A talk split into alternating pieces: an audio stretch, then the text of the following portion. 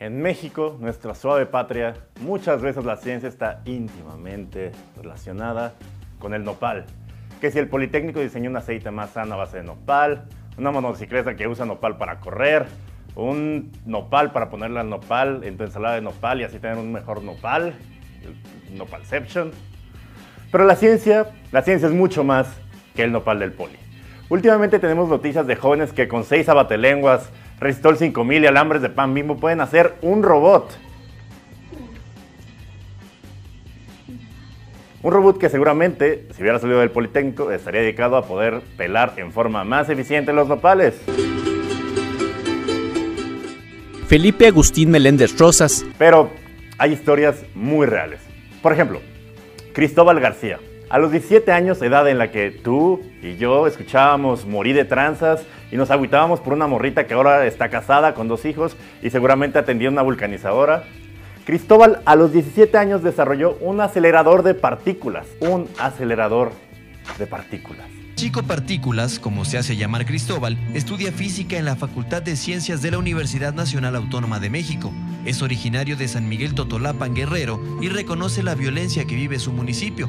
Y explica su invención, un mini acelerador de partículas que es el más barato del mundo. 17 años, 17. Y seguramente cuando estaba aburrido habría un libro de física, no exvideos.com. Otro más, Olga Medrano, la famosa Lady Matemáticas de la que todos nos enamoramos de 17 años que ganó en Rumania la Olimpiada Europea Femenil de Matemáticas y pues nos dejó un precioso legado de memes. Otro ejemplo más, Jair Piña se convirtió a los 20 años en el investigador más joven que ha reclutado la NASA. En cambio, a esa edad lo más factible no es que te reclute, ya no digamos la NASA o una empresa de tecnología. Lo más factible es que te reclute el narco, amigo. En México, en México hay talento joven muy serio, interesado en la ciencia, a pesar de todo a pesar de estudiar con una mano en el barandal del camión y otra en el libro.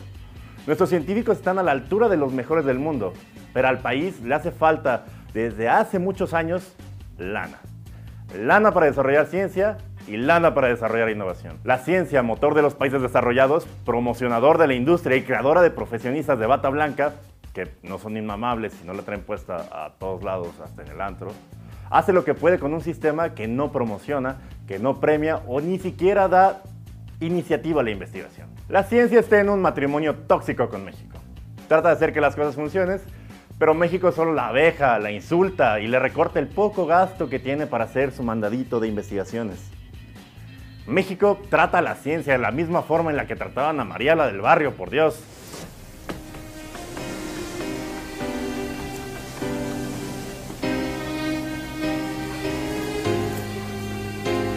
El dinero ya no le alcanza a la patita. No hay fondos suficientes para la investigación. No hay inversión suficiente de las empresas. No hay plazas nuevas para los académicos en los centros de investigación. Y afuera de ellas, pues tampoco hay muchas oportunidades. Nuestros físicos de partículas están haciendo reportes de redes sociales. Nuestros biólogos marinos están organizando la agenda de un corporativo. Nuestros sociólogos están siendo gerentes de FAMSA. Y es que hay algo profundamente mal en el financiamiento de la ciencia y la academia en el país. Pero, ¿Quiénes son los culpables? ¿Hay alguna solución? ¿Habrá un medicamento a base de nopal que cure mi pinche afán de hacer preguntas? Hoy en Avenida de Papel, Ciencia en México.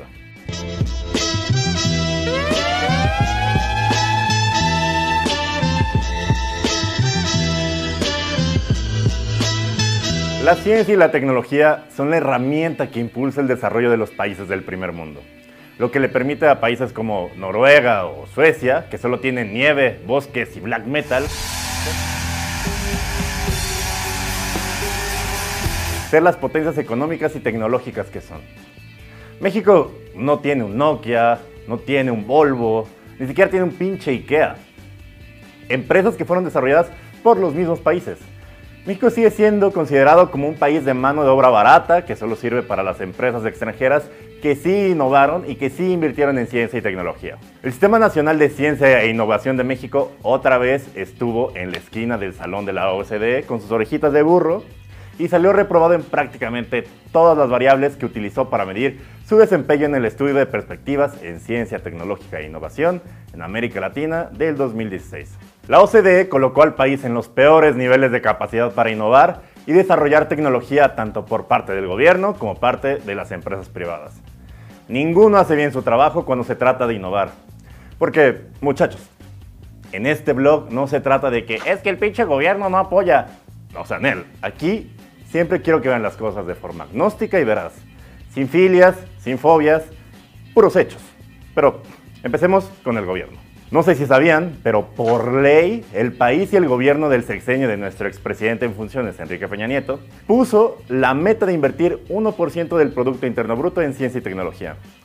En su discurso, con su famosísimo carisma para engañar bobos, dijo, esta es mi más íntima convicción, que los jóvenes mexicanos, creativos y emprendedores, desarrollen sus aptitudes, conocimientos y capacidad innovadora para competir con éxito en el mundo moderno. Esto lo dijo en su discurso de toma de protesta en 2012. Un impulso sin precedentes para la comunidad científica del país. La ambiciosa apuesta del presidente Peña había quedado plasmada en el Plan Nacional de Desarrollo de su sexenio, en un programa especializado con un nombre bastante tonto que se llama El PECITI. No es que sea tonto, es que sea un poquito tonto. En el que incluso se detallaba un incremento anual del 0.11% del gasto en investigación y desarrollo, el GIDE para llegar al 1% del PIB en 2018. Y como pueden ver en esta gráfica, las cosas no iban mal. La inversión se incrementó en un 40% en términos reales de los primeros tres años del mandato. Hubo un financiamiento sostenido hasta que en 2017 el presupuesto que le dan a ciencia y al Consejo Nacional de Ciencia y Tecnología, el CONACYT, tuvo un sablazo del 25%. Si los montos se convierten a malditos dólares, el CONACYT ejerció este año mil millones menos que en 2014 y de acuerdo con el propio plan definido por el gobierno de México, este debería estar gastando hasta el 0.89% del PIB, pero apenas llegó al 0.54% según las estimaciones oficiales.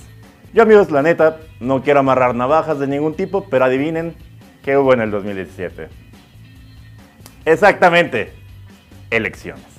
Y a pesar de que se anunció que se destinará en el 2018 un presupuesto mayor que el de este año, el avance se verá borrado por la inflación México además está lejos de la meta que por ley se puso de invertir el 1% del Producto Interno Bruto en el sector y está cada vez más rezagado de los países líderes del mundo, que gastan en promedio casi 5 veces más en ciencia y tecnología.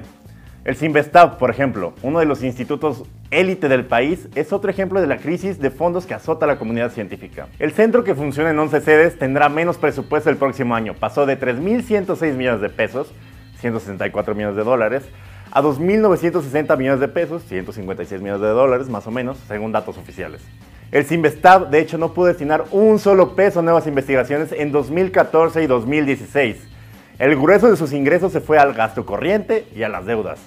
Del 2014 al 2016 la ciencia vivía en su propio día de la marmota, solo que lo que se repetía era un fin de quincena eterno. Y es que con esos recortes, en uno de los rubros que jamás debería ser recortado por un país que se precie de querer impulsar su propio desarrollo, pues las consecuencias obviamente fueron desastrosas. Pero esas consecuencias se ven ya que uno está en la zanja de la autopista México-Cuernavaca, de madrugada, sin luz y sin señal de celular para poder salir al progreso. Una de las consecuencias de la falta de recursos es que no se abren nuevos puestos en la academia.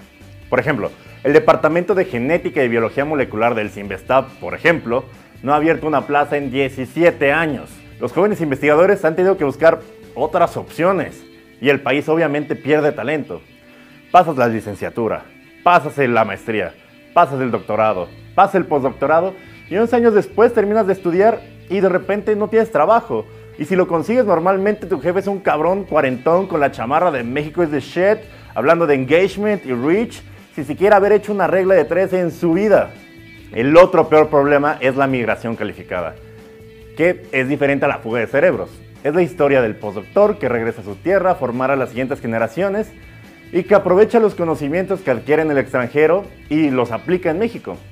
Pero el gran problema, el gran problema es que esa política no existe y el gobierno prácticamente le vale madres, no tiene información sobre esos emigrantes.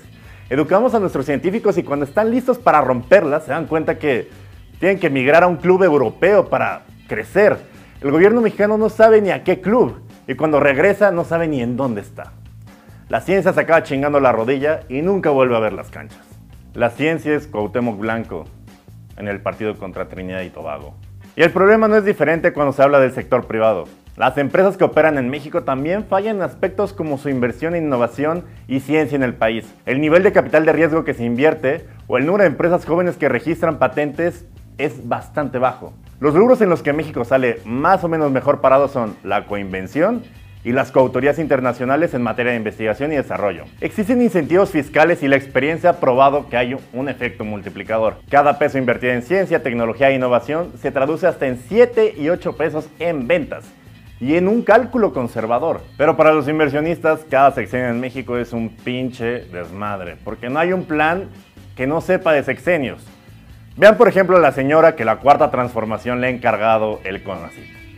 Sin tomar cargo, mandó un oficio en el que, en un clásico caso de Don Vergas, ordenó suspender programas, no comprometer presupuestos y frenar apoyos hasta que ella no fuera quien los diera.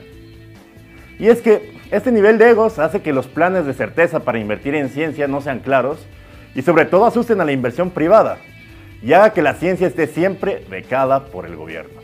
Elena Álvarez, propuesta por Andrés Manuel López Obrador como futura titular del Consejo Nacional de Ciencia y Tecnología, el CONACYT, solicitó en un oficio al actual titular, Enrique Cabrero, suspender la convocatoria de algunos de los programas de apoyo, así como contratos que puedan comprometer recursos del presupuesto del 2019. Al no existir ese nexo entre la industria y la academia, Tampoco hay puestos de trabajo de calidad para los científicos en los sectores productivos y eso produce un inmenso problema de saturación en la academia. Así, el modelo económico de la maquila da lugar a casos de postdoctores y doctores que terminan siendo gerentes de Starbucks. Nuestro actual director del CONACIT lo ha puesto con todas sus letras. Si México no logra ser una potencia media en ciencia, tecnología e innovación en 25 años, ya no vamos a poder agarrar ese tren.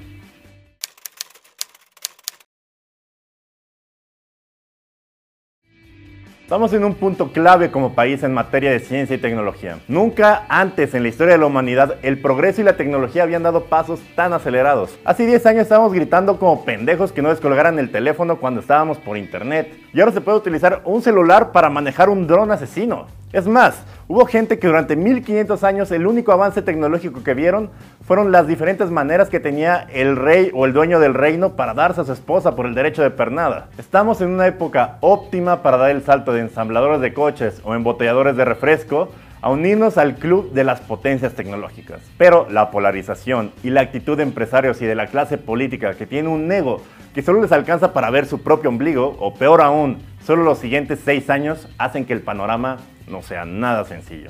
Los científicos están haciendo su chamba y han demostrado estar a la altura de los mejores del mundo. Pero si de repente entre sus sueños y proyectos atraviesa una señora que dice joyas como que el alunizaje del hombre fue inútil, o que el maíz transgénico da autismo, o peor aún, la frase de taquero romántico de que el maíz tiene alma, pues obviamente te deprimes, y deprime hasta el más entusiasta. Mico se enfrenta sobre todo al reto de dejar que la ciencia siga siendo becada del Estado y tanto instituciones privadas como bancarias deben de ser lo suficientemente innovadoras para generar créditos y programas de financiamiento para personas que están comprometidas con su ciencia y no tener que estar en cada fecha de convocatoria del CONACIT o del CIMBESTAB rogando al encargado en turno el favor de poder investigar para el país.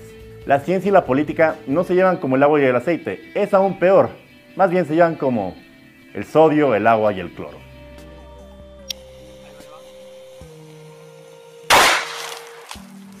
Las consecuencias son desastrosas y quien lo va a pagar son nuestros hijos, que tendrán la etiqueta de mano de obra barata a cualquier país que vayan para toda su vida. Yo soy Durden, esto fue Avenida de Papel, recuerden dejar su like, suscribirse, activar las notificaciones, depositarme en mi PayPal. Eh, nada, eh, me ha atrasado un poco con las fuentes, yo lo sé, pero es que sí tengo que sentarme y no tengo mucho tiempo. Ahorita vengo de, la lluvia, del godinato, a grabar con ustedes. Pero les prometo que ya este fin de semana me voy a abocar a ponerles las fuentes con páginas y, todo en orden. Muchas gracias por verme, muchas gracias por vernos, muchas gracias por, el apoyo que, le han dado a, a Avenida estos últimos cuatro capítulos. Ya llevamos, creo, más de 6.000 suscriptores en, menos de cuatro programas. Entonces, como diría Balvin, agradecido. Muchas gracias. Thank you.